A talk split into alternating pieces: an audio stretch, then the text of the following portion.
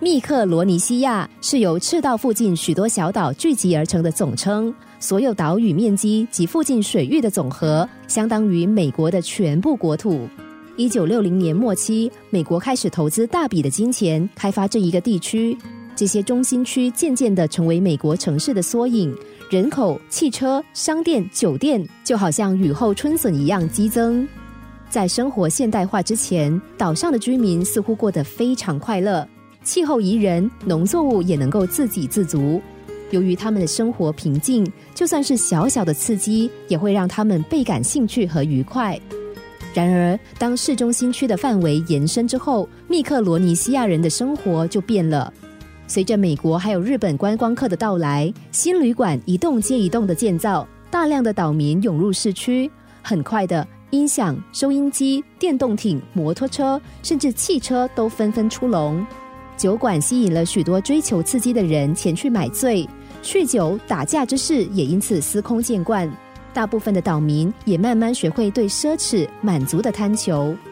一旦人类生活在高度刺激及物质化的生活中，我们就很容易上钩。即使明知道这种生活可能毁损原有的快乐，却总是无法自拔。许多人不停的抱怨大都市生活的压力、丑陋、不健康。却没有认清，其实是自己愿意被烦扰。刺激是会上瘾的，吃惯重口味的人，炒菜不加盐，简直是食之无味。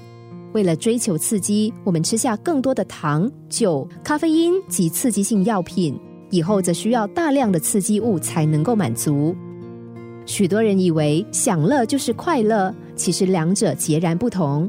一般吃喝嫖赌、纵情声色之后所获得的感官满足，那是享乐；而快乐是发自内心的舒适感，就像和煦的阳光，温暖而持久。桃李会开出艳丽的花朵，但是不能像松柏一样经年常青。短暂而灿烂，实在比不上质朴的持久。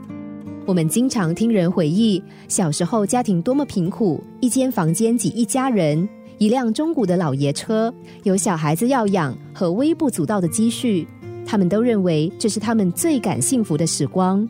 但是长大成人之后，却一直追求物欲，把自己弄得精疲力尽，何苦呢？生活原本是很单纯的，复杂的是我们自己，就像婴儿不懂得烤肉的味道。对灵魂而言，无味就是美味。即使是淡而无味的白开水，喝久了，舌头似乎也会尝到难以言喻的甘醇甜美。这世间真正耐人寻味的，不就在粗茶淡饭之中吗？最富足的生活是四无为有，最高尚的品味是淡中有味。